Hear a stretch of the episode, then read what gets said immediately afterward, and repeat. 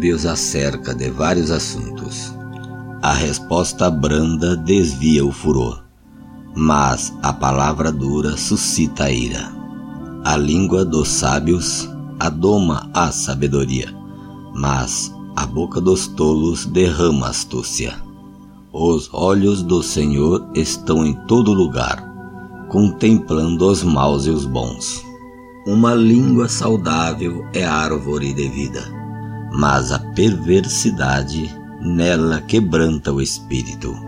O tolo despreza a correção de seu pai, mas o que observa a repreensão prudentemente se haverá.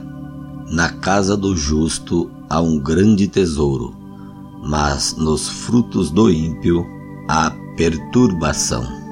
Os lábios dos sábios derramarão conhecimento, mas o coração dos tolos não fará assim. O sacrifício dos ímpios é abominável ao Senhor, mas a oração dos retos é o seu contentamento. O caminho do ímpio é abominável ao Senhor, mas ele ama o que segue a justiça.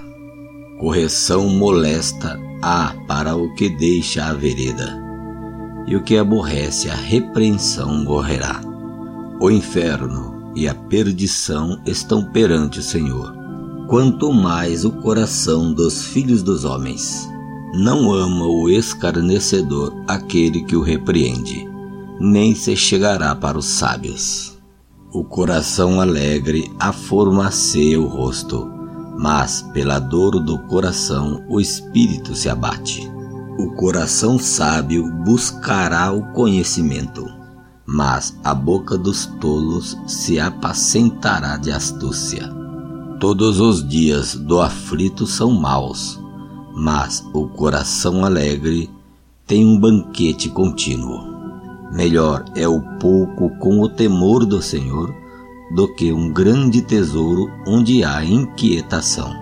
Melhor é a comida de hortaliça onde há amor do que o boi gordo e com ele o ódio.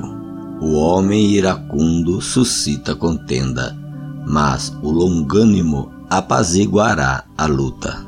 O caminho do preguiçoso é como a sebe de espinho, mas a vereda dos retos está bem igualada.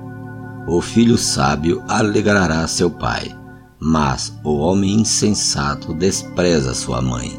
A astúcia é alegria para o que carece de entendimento, mas o homem sábio anda retamente.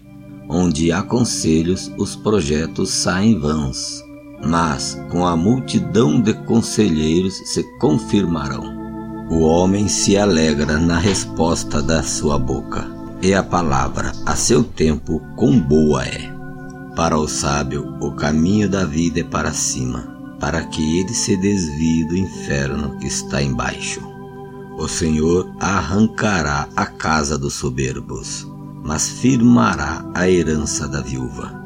Abomináveis são para o Senhor os pensamentos do mal, mas a palavra dos limpos são aprazíveis.